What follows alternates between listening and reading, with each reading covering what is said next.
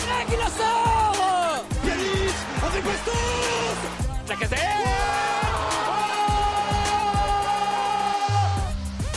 Salut à tous et bienvenue dans ce nouvel épisode du Gone Olympique. Encore une victoire cette semaine, l'Olympique lyonnais a enchaîné, euh, bon, on va dire trois victoires en une semaine, hein, euh, globalement, entre dimanche et dimanche. Ces trois victoires, même un petit peu moins d'une semaine parce que le match contre Marseille était à 21h et celui contre Montpellier à 17h. Euh, chose qu'on n'aurait pas cru possible euh, il y a quelques temps. Déjà trois victoires en euh, 10 matchs, c'était déjà inespéré en début de saison. Là, c'est trois victoires en trois matchs avec une qualification à la prime en quart de finale de Coupe de France. Qui plus est, on, en a parlé euh, déjà cette semaine, mais avec un tirage très favorable. Et là, on remonte doucement au classement, on se fait du bien euh, en prenant un petit peu de marge sur les concurrents directs euh, qui étaient euh, nos amis montpelliérains. Et pour débriefer tout ça, je suis avec Elliot. Comment vas-tu? Eh ben écoute, euh, ça va bien. Je, suis content de, revenir déjà sur le podcast. Ça faisait un petit moment. Et puis au-delà de ça, content aussi euh, de, bah de du résultat de, cette rencontre. Et je pense qu'il y aura euh, des choses à dire. Euh, voilà, c'est un match qui, qui m'a fait plaisir dans sa finalité plus que dans son contenu d'un point de vue global. Mais, mais justement, ça va permettre de débattre ensemble sur les différents sujets. Ouais, je suis assez d'accord. Je pense qu'on est tous assez d'accord pour dire que c'est un match nul, euh, une victoire pardon miraculeuse. Euh, le match nul me semblait a priori plus mérité, même si c'est vrai que le but d'Alexandre Lacazette est un petit peu au forceps. Euh, je pense que le but montpellierin est un petit peu chanceux aussi, et je pense que euh, si on fait un cumul, euh, on va dire jusqu'à l'égalisation de Lacazette, euh, le match nul était assez mérité. On a dominé la première moitié de la première mi-temps. Euh, ensuite, il y a eu une sorte de, de mou un peu des deux équipes euh, où il se passait pas grand chose à partir du but de Montpellier. Montpellier a repris l'ascendant, on va dire psychologique, et dans le jeu, mais sans forcément euh, avoir de grosses occasions. Ils en ont eu plus, euh, on va dire, sur la fin de première mi-temps et sur le début de la deuxième, avec euh, deux ou trois grosses occasions euh, qui peuvent faire but. Euh, même si euh, Lopez fait un, un, très bel arrêt sur Adams qui était euh, qui était hors jeu, ça n'a pas forcément été dit ça euh, euh, lors du match à la télé, mais euh, l'arrêt assez spectaculaire de Lopez euh, à Adams semblait hors jeu sur cette occasion. Mais on sent que c'est à partir de là que la rencontre a basculé et que l'Olympique est re-rentré dedans en se disant bah si on est encore dedans malgré tout ce qui se passe, c'est peut-être le moment de, de relever la tête. Et, euh, et j'aurais tendance à dire qu'à partir de l'égalisation de la casette, euh, l'OL a, a, de nouveau retrouvé un, un niveau euh, on va dire plus adéquate avec euh, une équipe qui veut qui veut remonter au classement.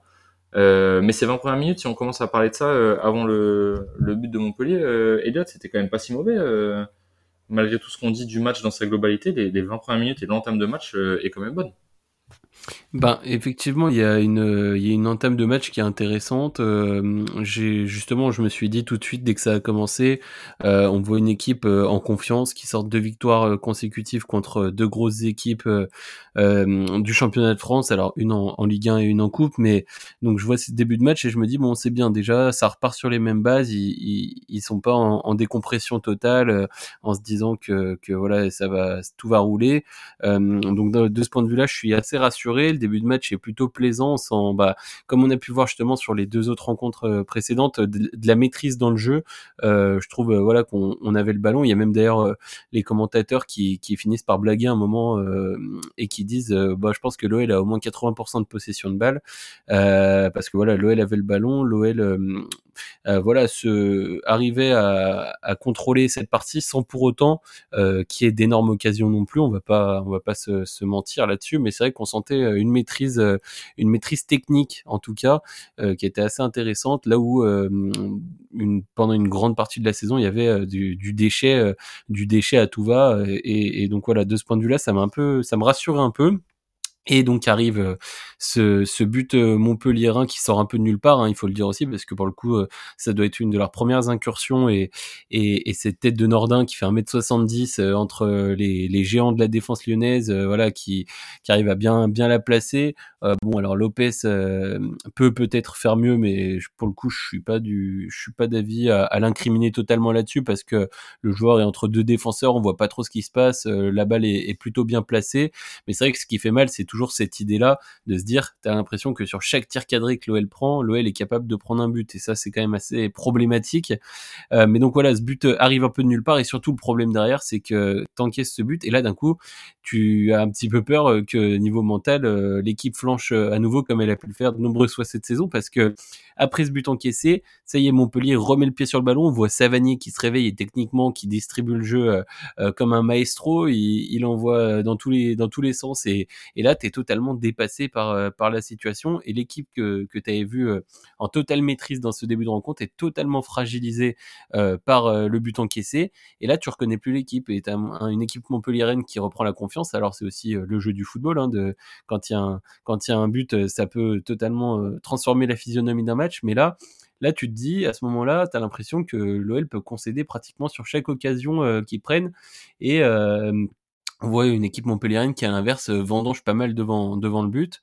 Donc euh, là sur ce coup-là, moi j'ai eu assez peur euh, assez peur et, et je trouve ça assez miraculeux au final qu'on prenne qu'un but et je remercie l'inefficacité montpelliéraine de ce point de vue-là. Mais c'est vrai que tout de suite à ce moment-là, moi je me dis ah, ça y est, ils replongent mentalement, ils prennent un but et ça y est, c'est reparti. Euh, est-ce que cette équipe-là est définitivement euh, guérie entre guillemets euh, de, de, ces vieux démons?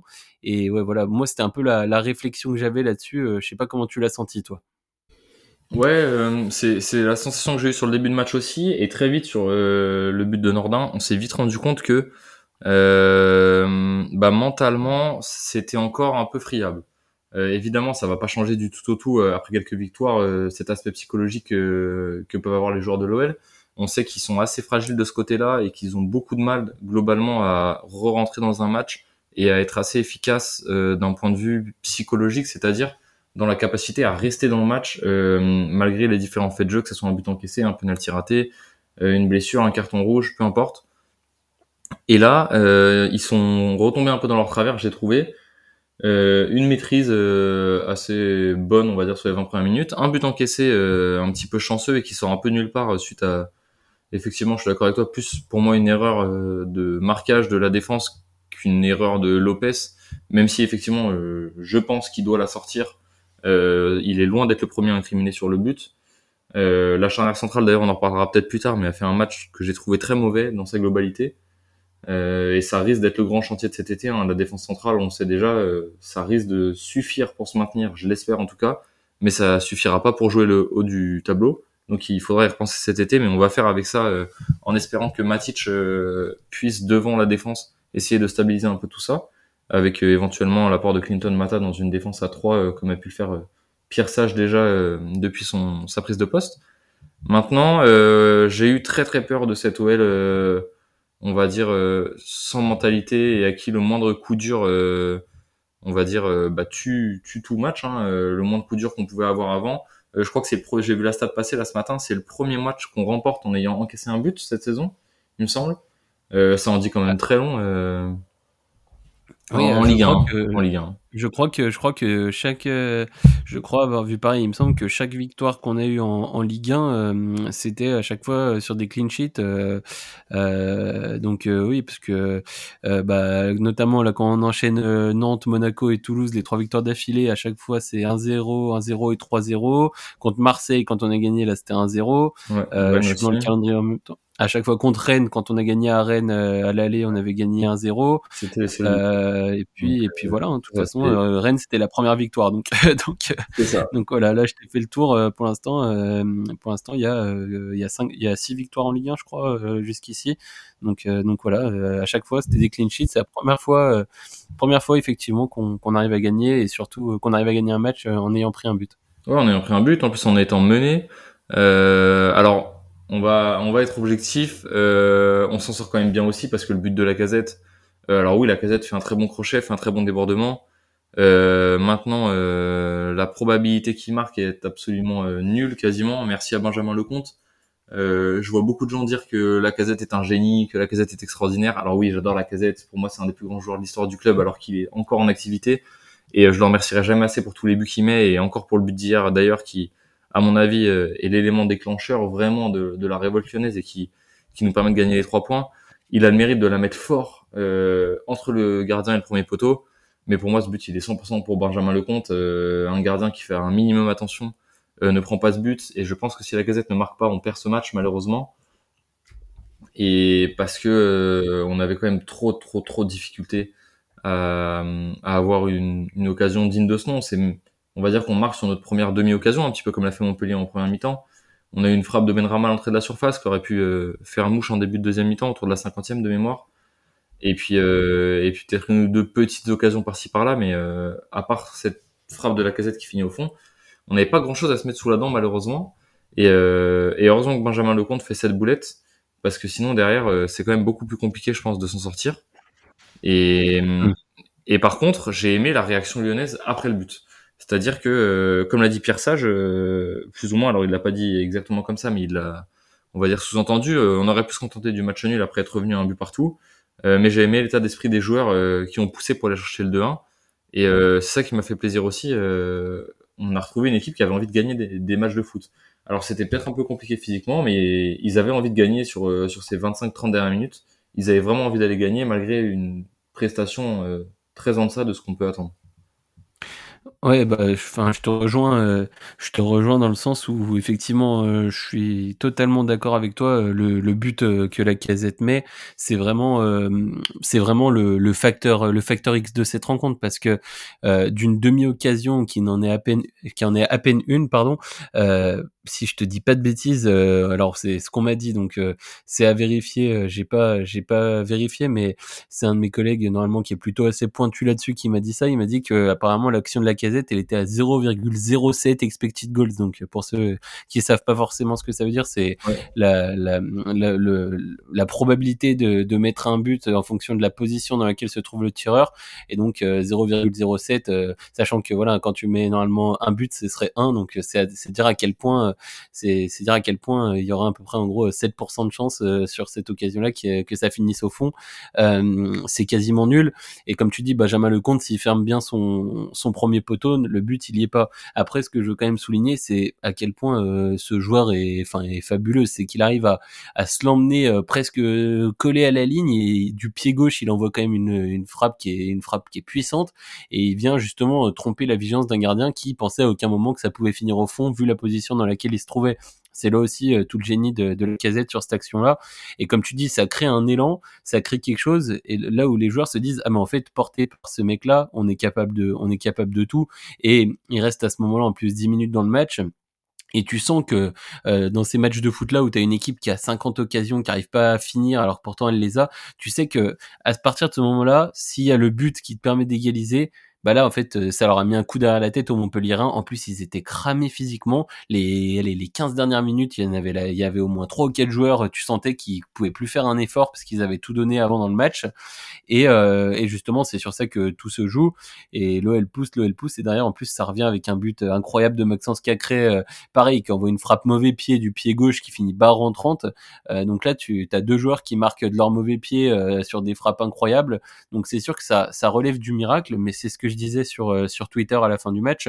Ce qui m'a fait plaisir, moi, quand, euh, quand j'ai fini cette rencontre, c'est évidemment euh, de, prendre trois points qui sont, qui sont ô combien précieux dans la course au maintien au vu de la situation du club, mais c'est surtout que après avoir vu deux matchs contre Marseille et Lille où euh, tu arrives à repartir avec la victoire dans deux rencontres où tu as été vraiment bon dans le jeu et convaincant où tu laissais aux supporters une image positive ce qui m'a fait plaisir dans ce match-là c'est que même dans un match où on va dire rien n'est allé dans ton sens, euh, rien n'est allé dans ton sens parce que tu n'as pas fait une bonne performance et que tu étais, euh, dominé, les joueurs et le groupe de, de Pierre Sage, ils ont eu justement cette force de caractère qui leur a permis d'aller gagner un match qu'ils ne devaient pas gagner. Et donc ils ont montré en fait en une semaine qu'ils qu'ils ont, ils ont réussi à gagner lorsqu'ils ont montré qu'ils en étaient capables dans le jeu et qu'ils étaient supérieurs à leur adversaire. Et ils ont aussi cette victoire entre guillemets qui peut être un peu référence dans le sens où t'es dominé, t'es dominé, mais au final tu plies, mais tu ne romps pas totalement. Et au mental, tu vas aller chercher celle-là, et grâce à, hum, notamment euh, à, deux exploits individuels limite, hein, parce que les buts, ça vient d'exploits euh, quasiment individuels. Euh, et c'est aussi un autre type de victoire, mais qui est important pour forger l'esprit d'un groupe, pour forger le mental d'une équipe. Et je pense que voilà, après cette semaine-là, quand tu es joueur de l'Olympique lyonnais, tu, ne peux que ressortir euh, euh, bah, plein de confiance et te dire que là, le reste de la saison, tu as, envie de, tout casser parce que tu vois que tu as un groupe qui, a été renforcé qualitativement et quantitativement, mais qualitativement surtout. Et on le voit quand il y a les entrants qui rentrent parce que quand on voit les, quand on voit les, les joueurs qu'on fait rentrer, euh, c'est quand même c'est quand même un truc de fou parce qu'il y a pas si longtemps on se disait toujours ah bah là euh, ok euh, la situation est défavorable mais je ne vois absolument pas qui pourrait améliorer la performance sur le terrain maintenant c'est l'inverse tu te dis limite à la 45e limite à la mi-temps t'as tendance à te dire oula alors là la première mi-temps elle a pas été bonne limite à, à la mi-temps ou à la 50e faut faire rentrer lui lui et lui parce que ça peut amener un déséquilibre ça peut créer quelque chose amener amener quelque chose d'autre par rapport à ce qu'on a pu voir sur euh, sur l'équipe titulaire. Et donc voilà sur ça il y a aussi un, un vrai progrès. Et surtout tout le monde a l'air euh, alors euh, c'est que le début hein, avec cet effectif on va dire pléthorique mais tout le monde a l'air plutôt d'accepter la situation même si on a vu un Orban un peu frustré de, de rentrer qu'à la fin du match. Mais voilà ça va être aussi tout le rôle de le rôle de Pierre Sage de, de de faire intégrer à ses joueurs qu'il va falloir que que chacun mette un peu son ego de côté que le temps de jeu soit partagé un peu entre tout le monde et surtout entre tous ceux qui sont performants. Et euh, avec cet état d'esprit-là, on voit que ça peut, je pense, mener à une deuxième partie de saison euh, qui peut être, bah, qui peut être très intéressante. Et oh, parce que voilà, on va pas on va pas commencer à se cacher et se dire on va aller jouer euh, la Coupe d'Europe, etc. Il faut déjà bien assurer le maintien, se dire que tu es tranquille assez rapidement et pour commencer d'ores et déjà à préparer un fond de jeu qui pourra te servir à construire pour la saison prochaine. Euh, voilà, il faut, moi je pense vraiment euh, être, dans cette optique-là de déjà se sauver, puis ensuite être dans une phase de préparation euh, de la prochaine saison sur laquelle tu pourras avoir cette ambition-là de te requalifier en Coupe d'Europe, et surtout au-delà de ça, jouer cette Coupe de France à fond, qui pourrait te permettre euh, avec un, un, petit miracle hein, parce qu'on va pas se mentir aujourd'hui quand tu vois une équipe euh, euh quand tu vois des équipes comme euh, là il y a encore euh, Monaco non Monaco ils sont plus ils sont fait sortir par Rouen mais quand tu vois il y a déjà un PSG Nice donc tu vas avoir une grosse équipe qui va sortir euh, t'as as également t'as encore Rennes dans le dans le tournoi t'as as, encore des grosses équipes donc l'OL n'est pas du tout l'équipe favorite pour aller la chercher mais sur un malentendu si tu gagnes en plus cette Coupe de France et que tu arrives à te qualifier en Coupe d'Europe ça peut être justement tout ce travail de préparation là que tu vas faire dans cette deuxième partie de saison. Il pourra te servir aussi bien en championnat pour essayer d'être compétitif euh, et jouer les, les, premiers rôles, on va dire le, top 5 la saison prochaine, le top 6, euh, allez, en étant un peu plus large, et essayer d'être performant aussi en Europa League si jamais tu gagnes cette Coupe de France, même si on n'y est pas encore loin de là. C'est sûr que par championnat, de toute façon, la Coupe d'Europe, c'est cuit. Ça va être, ça va être impossible, injouable. Euh, je pense que même si on arrive à remonter un peu sur les, les, les équipes pardon, du, de, première moitié de classement, on remontera jamais jusqu'à la sixième place, ça me paraît impossible. Euh, effectivement, la course à la Coupe d'Europe, la méthode la plus rapide, c'est la Coupe de France. Trois matchs à gagner. Euh, je pense qu'on peut difficilement faire plus direct euh, au vu de la saison qu'on a jusqu'ici. Trois matchs à gagner et en Coupe d'Europe, ce qui semble quand même absolument euh, absurde hein, euh, vu le début de saison de l'OL. Mm. Mais bon, qui sait, sur un malentendu, euh, ça peut passer. Effectivement, il y a un match face à Strasbourg qui semble abordable, bien que l'on bah, oui, fait. Euh, derrière, tu as une potentielle demi-finale euh, face à euh, une petite équipe en fonction du tirage au sort. Ou alors, tu as la possibilité d'éventuellement tirer Paris en demi-finale, peut-être à la maison, pour avoir une demi-finale à domicile et derrière aller jouer une plus petite équipe en finale si tu arrives à sortir le gros parisien. Donc effectivement, il y a moins d'aller chercher la Coupe d'Europe par la Coupe de France. Par contre, en championnat, il va falloir bien se concentrer. Et comme tu l'as dit, je pense qu'il y a un, sujet qui est hyper important et euh, c'est là qu'on va voir aussi la capacité qu'a Pierre Sage à gérer un groupe. Euh, c'est la capacité à faire descendre les égaux. J'ai l'impression que, on va dire, par l'automatisme euh, du mercato, il y a certains égaux qui sont descendus déjà un petit peu. Il y en a certains qui commencent à se dire attention, attention. Si je me sors pas les doigts, peut-être que ma place de titulaire indiscutable ou ma place de cadre du vestiaire ou d'ancien du club ou euh, de gars qui se tue depuis le début de la saison, machin, même s'il est pas très bon, euh, bah, peut-être que les nouveaux arrivés, ils vont vite me mettre ma place euh, au chaud sous une, sous une couette sur le banc. Et, et, je pense que ça fait pas de mal. Et j'aurais même tendance à dire que au-delà des bonnes performances que font euh, nos arrivés du mercato, on peut parler du match de coupe de Gift Orban, on peut parler de, des premiers matchs de Matic, même si je l'ai trouvé un petit peu plus neutre hier euh, dans sa capacité notamment à casser les lignes offensivement par la passe. on peut parler aussi de Fofana qui a fait encore une très bonne rentrée hier contre Montpellier et qui avait fait un, très très bon match de coupe face à Lille. Euh, toutes ces toutes ces arrivées là, Euh, elles font des bonnes performances, mais je trouve aussi qu'elles ont amené une concurrence euh, qui pousse, euh, on va dire, les, les anciens, entre guillemets, ou du moins les joueurs qui étaient là depuis le début de saison, euh, à donner un petit peu plus. à montrer que, bah non, c'est nous les patrons. la casette le premier, hein, qui faisait un début de saison, on va dire, très moyen, malgré quelques buts marqués, comme le reste de l'équipe. je vois pas le même la casette, même s'il a fait un match bof hier, dans, dans sa mentalité et dans son envie de gagner. Euh, c'est quelque chose qu'on n'a jamais pu lui reprocher jusqu'ici et que j'ai trouvé qu'il avait perdu cette saison. Et, euh, et j'ai l'impression dans ses yeux, dans sa, dans sa façon de jouer, dans sa façon de faire des appels, dans ses duels, euh, qu'on avait retrouvé le Lacazette qu'on connaît euh, depuis euh, le début du mois de janvier. Alors est-ce que c'est la concurrence ou est-ce que c'est, euh, on va dire, l'envie de jouer avec des joueurs plus performants aussi autour de lui, arrivé par le mercato Je ne sais pas. Mais je pense que c'est une concurrence si elle est saine et si elle est gérée par Pierre Sage, parce qu'on sait qu'il y a eu on va dire régulièrement beaucoup de problèmes de vestiaire à l'Olympique Lyonnais, euh, qui peut être absolument euh, énorme parce que comme tu dis, on est capable maintenant de remplacer un joueur par un mec qui était potentiellement euh, plus apte que lui à commencer le match. Et ça, ça permet de faire tourner en ayant des joueurs aptes à jouer un match et d'avoir un gars qui remplace derrière qui est au moins aussi fort. Et ça, c'est quelque chose qu'on n'avait pas. On avait même des joueurs qui commençaient, qui n'avaient pas le niveau pour commencer. Il y a un beau ménage qui a été fait. Alors après, c'est un semi-ménage. Il y a beaucoup de joueurs qui sont partis en prêt. Il faudra s'en occuper cet été. Euh, il y aura des prêts aussi à conclure euh, en termes d'arrivée euh, cet été, donc de l'argent à débourser qui va forcément limiter l'achat à d'autres postes, comme par exemple en charnière centrale. Mais je pense que c'est une concurrence et un mercato qui ont été faites de manière intelligente à amener non pas des stars, mais à amener une concurrence avec des joueurs de qualité, des profils qu'on recherchait éventuellement et qui peuvent amener les joueurs en présence comme un Cacré, comme un Lacazette, comme un Tolisso, comme un Tagliafico qui n'était pas forcément au niveau sur la première moitié de saison à se dire attention, euh, si je me réveille pas, euh, peut-être que la deuxième moitié de saison, bah, je vais pas en voir beaucoup. Euh, Ryan Cherky aussi, c'est la même chose. Je trouve que Ryan Cherky euh, est beaucoup plus intéressant depuis le début du mois de janvier, euh, même s'il est encore loin du niveau qu'on attend de lui.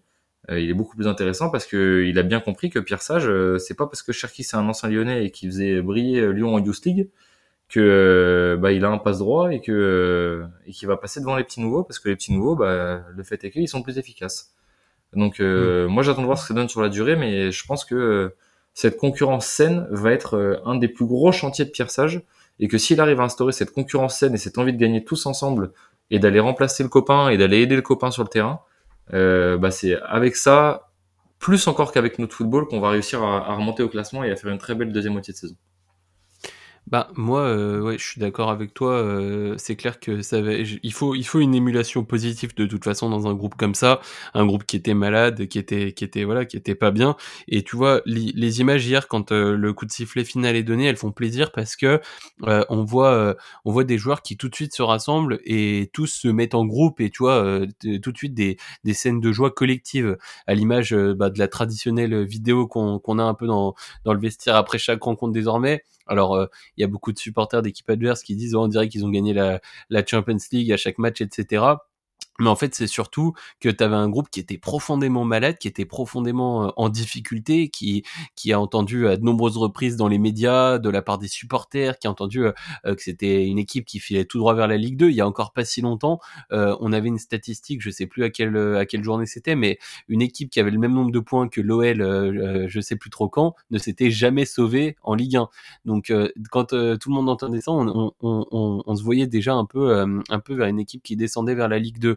Euh, là où justement il y a un renouveau et qui est aussi, il faut le saluer parce qu'on en parle assez peu, mais qui est quand même mené par Pierre Sage, hein, parce que euh, pareil, si on veut parler, euh, si on veut parler des, des statistiques, j'avais vu que Pierre Sage c'est le premier entraîneur depuis Paul Le Guen, je crois en 2005, ou Gérard Rouillet, je sais plus un des deux, a remporté 8 de ses 12 premiers matchs, il me semble. Enfin, tout ça pour dire que qu'il est qu'il est sur une phase très très très positive. Était de mémoire. Il me semble que j'ai vu, j'ai vu passer la stat où il était à 9 sur 12 et Pierre Sage était à 8 sur 12. Euh, ouais, voilà, c'est euh, 8, euh, clac, clac, clac. Ouais, j'étais en train d'essayer de, de, compter. Je crois que c'est, je crois que c'est ça. Mais donc euh, tout ça pour dire qu'il faut aussi saluer, euh, bah, tout simplement ce que fait, ce que fait Pierre Sage. Il faut saluer le travail. Ça a l'air d'être quelqu'un qui est apprécié du groupe. Et je, je, revenais, je revenais à ça pour dire, en fait, voilà, on voit une joie qui se dégage de la moindre victoire et chaque chaque match est important. Et ça se, on voit les, les vidéos derrière de joie avec Kumbedi. Euh, Kumbedi, ça m'a fait beaucoup rire d'ailleurs d'ailleurs, j'en profite pour, pour le mentionner, un, mec sur Twitter qui a mis Kumbedi, il devrait passer son BAFA en fait. Et c'est exactement ça, parce que c'est vraiment, vraiment l'animateur du groupe qui met la bonne ambiance après toutes les victoires. Et, euh, et ça, ça, fait plaisir de voir que tout le monde a le sourire, tout le monde a le smile, euh, tout le monde a l'air euh, content de la situation, même ceux qui jouent un petit peu moins. on sent, on sent un groupe, un groupe qui est plus soudé et qui est porté par par une dynamique positive. Et il faut la faire perdurer le, le plus longtemps possible. Alors là, il y aura un match évidemment pas facile contre Nice à domicile vendredi prochain, mais ce sera à domicile dans une bonne dynamique. Nice, à l'inverse, a perdu ce week-end contre Monaco. Euh, et puis on se rappelle du match aller contre Nice qui avait découlé sur un 0-0 où euh, aucune des deux équipes n'avait été pratiquement mis en danger dans cette rencontre tant euh, les deux avaient refusé de jouer. Donc voilà, tu es sur une équipe qui reste qui reste même si elle fait un, un, début de saison qui est stratosphérique entre guillemets par rapport au tien, qui est selon moi qui est selon moi prenable. Et d'ailleurs, euh, ça me fait penser, j'ai vu que l'Olympique lyonnais et l'OGC Nice avaient marqué le même nombre de buts cette saison euh, d'un point de vue offensif, et Nice est deuxième quand Lyon est treizième. C'est dire à quel point euh, Lyon défend mal par rapport à, cette équipe niçoise et que t'es pas forcément parfois obligé de marquer.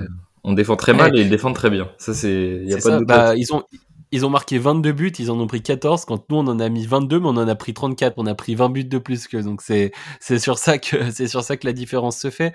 Mais ce que je veux dire par là, c'est que, c'est quoi là, euh, Nice ne marque pas beaucoup, euh, là où défensivement, je trouve que l'OL a une bonne assise euh, défensive ces derniers temps, donc c'est peut-être sur ça qu'il va falloir jouer et essayer d'aller justement les prendre à ce petit jeu-là. En plus, Dante a pris un, un, carton rouge contre Monaco, donc est-ce que la suspension elle sera déjà effective? Je pense que oui pour le prochain match, parce qu'en général c'est le mercredi soir, donc je pense qu'il sera pas là pour euh, pour le déplacement au Groupama Stadium, euh, ce qui peut fragiliser aussi euh, un petit peu cette défense.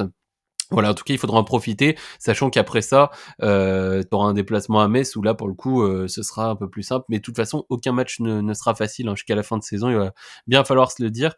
Donc, euh, donc voilà un petit peu. Mais, mais en tout cas, moi, j'ai une certaine, un certain optimisme euh, qui, à un moment, commençait à me quitter de plus en plus au, fil des matchs qui avançaient. donc voilà, j'espère, j'espère qu'ils vont réussir à, à faire fructifier cette dynamique positive. Et si tu réussis avoir un succès contre Nice et derrière euh, tu vas gagner à Metz, euh, ça peut être euh, fondateur pour, pour le reste de ta, de ta deuxième partie de saison. Ouais, c'est sûr. Qu'est-ce que tu attends toi, du match euh, au Groupama Stadium face à l'OGC Nice vendredi soir? Faut, faut enchaîner sur une victoire ou vu la dynamique de l'OGC Nice, un match nul serait déjà une bonne opération à ton avis? Bah pour moi, euh, enfin moi je suis toujours dans cette optique euh, euh, et je pense que c'est la même pour Pierre Sage, bien que alors j'ai il y a eu aucun discours etc. Mais souvent les coachs ont tendance à dire déjà ou même les joueurs ont tendance à dire ouais même un point ce serait bien. C'est ce qu'avait dit la Casette avant le match contre Marseille, même un, point ce serait bien. Ce qui m'avait un petit peu un petit peu agacé quand j'entends des discours comme ça, surtout au vu de la situation. C'est là on est un peu dans une situation d'urgence. Alors là un petit peu moins désormais, mais pour moi quand tu viens de faire trois victoires en trois matchs euh, dont euh, dont euh, une victoire à l'arraché au mental contre Montpellier, une victoire contre contre Marseille qui est dans un gros choc. Donc on va dire niveau mental, ça ça nécessitait de répondre présent de ce point de vue-là, même si l'OM est un petit peu moins fort cette saison. Victoire contre Lille, qui est une des meilleures équipes. Pour moi, tu as un peu tous les ingrédients qui te disent que bah, tu es capable d'aller chercher des succès euh, euh, qui a priori ne te sont pas destinés cette saison. Et je pense qu'il faut il faut aller prendre les trois points. Il faut euh, faire le même début de match que contre Montpellier leur montrer que tout de suite on va être agressif sur le porteur du ballon qu'on va vouloir euh, aller les, les enfermer. Nice c'est une équipe qui joue beaucoup en ressortant de derrière et donc qui qui qui qui est qui veut aspirer le le pressing en, en ayant une bonne assise défensive pour ensuite essayer d'attaquer assez rapidement devant. Donc je je pense qu'il faut vraiment euh, y aller euh, avec beaucoup d'humilité en se disant que c'est une équipe qui fait une bien meilleure saison et qui est meilleure que l'OL, qui est meilleure que que que, l'OL cette saison effectivement. Mais euh, mais voilà, je pense que au fond de au fond d'eux et le discours de Pierre Sage doit être le suivant, à savoir il faut gagner ce match à tout prix pour continuer à surfer sur cette bonne dynamique. Et c'est ce qu'on dit, hein, les victoires appellent les victoires. Si tu enchaînes encore une victoire contre le GC Nice, derrière tu tu une équipe qui sera encore un petit peu plus gonflée à bloc et surtout qui se rapprochera de son objectif maintien le plus rapidement possible. Ouais, c'est sûr, euh, ça permettrait euh, aussi potentiellement de prendre un peu d'avance sur, euh, sur derrière, parce qu'on va se dire que plus vite on se maintient, plus vite on se met à l'abri, mieux c'est.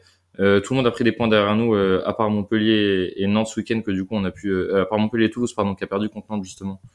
derrière nous, quasiment tout le monde a pris des points, Lorient a gagné aussi. Euh, donc faut faire attention parce que mine de rien, euh, la saison, euh, on va dire de Ligue 1 est globalement mauvaise. On va dire hormis le PSG qui survole un peu le championnat. On sait que tout le monde peut prendre des points à tout le monde cette saison. c'est quand même assez resserré hein, entre si on prend le l'OGC Nice qui est deuxième justement avec 39 points et Clermont qui est dernier avec 16 points. Il bah, n'y a pas un si gros écart que ce qu'on pourrait attendre mine de rien. c'est très serré. Hein. Tu perds un ou deux matchs de suite, tu te retrouves vite dans la zone rouge. Donc ça serait bien qu'on prenne un petit peu plus de marge que les trois points qu'on a, étant donné qu'en plus, comme tu disais tout à l'heure, hein, on a encaissé 34 buts en 21 matchs, on a une différence de but catastrophique. Euh, on est à moins 12 euh, en différence de but, c'est une des pires euh, du championnat. donc attention, on peut pas suffire de finir à égalité de points avec d'autres équipes parce que la différence de but ne nous sauve pas du tout pour l'instant. Et va vite falloir qu'on prenne des points d'avance parce que bah, gagner un match face à l'OGC Nice qui est deuxième du championnat, qui a quand même on va dire, un bon ratio de victoire cette saison, c'est te dire j'ai pris trois points face à une équipe qui potentiellement va battre mes concurrents directs sur la deuxième moitié de saison. Et du coup, euh, bah, indirectement, c'est quand même prendre de l'avance. Même si nos concurrents directs font des points ce week-end, euh, bah, tu prends indirectement et on va dire avec du décalage, potentiellement trois points d'avance sur tout le monde. Et euh, c'est des choses qu'il faut pas euh, qu'il faut pas lâcher parce que tous les points sont importants et qui plus est les points à la maison c'est les plus importants euh, parce que on sait que ça va passer par euh, on va dire une, équipe qui est imbattable chez elle euh, une équipe qui est imbattable chez elle c'est forcément une équipe qui se maintient même avec des difficultés à l'extérieur et ça va passer par là et ça va passer par un groupe un Stadium bien rempli avec des supporters bien en forme aussi pour accompagner nos joueurs qui ont l'air on va dire de commencer à se rebeller un petit peu Ouais, non, non, mais je suis, je suis, je suis bien d'accord avec toi. Maintenant, place, place à, place à la suite, il faut continuer euh, à travailler, continuer à intégrer les recrues et euh, espérer tous ensemble euh, avoir des, des moments positifs. Hein. C'est vrai que dans une saison traditionnelle, enfin moi je sais pas toi, mais chaque victoire là, en ce moment, après chaque succès et même sur les buts, je me, je me vois, je me vois célébrer un peu tout ça comme comme si comme si c'était ouais comme si c'était des matchs de ligue euh, là, quand il y a le but de Cacré, je vais te dire, euh, j'étais, euh, ah, j'étais, j'étais comme un fou. Hein. Donc, donc c'est, c'est aussi un sentiment qu'on n'a pas l'habitude d'avoir de jouer le, de jouer le maintien comme ça mais ça fait passer par par des par des émotions qu'on n'a pas d'habitude mais qui sont quand même plaisantes quand ça tourne dans le bon sens et même si elles sont plaisantes on espère ne plus les avoir rapidement et ne plus avoir ce, ce stress là permanent et comme je disais, ouais, que, que, cette équipe continue de s'améliorer, qu'elle continue de montrer euh, euh, qu'il y a du renouveau. Et, euh, et voilà, c'est tout ce qu'on souhaite. On voit que la structuration du club est, est en train de se, de se, faire. On voit des, des, des, personnes qui ont été mises en place, qui ont l'air compétentes.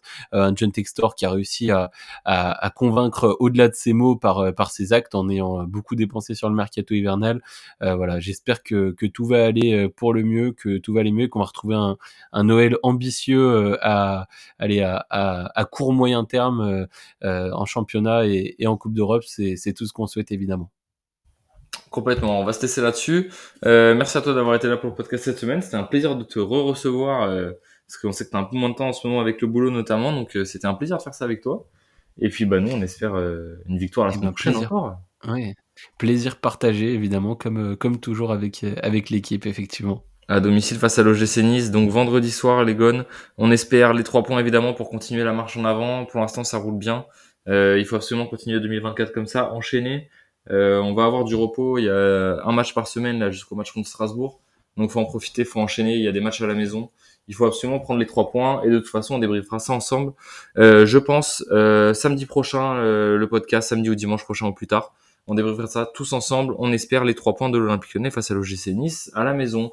Merci à tous de nous avoir écoutés. C'était Romain Elliott du God Olympique. On se retrouve la semaine prochaine. Ciao à tous. Ciao tout le monde. C'est moi qui dis merci à vous tous parce que c'était magnifique.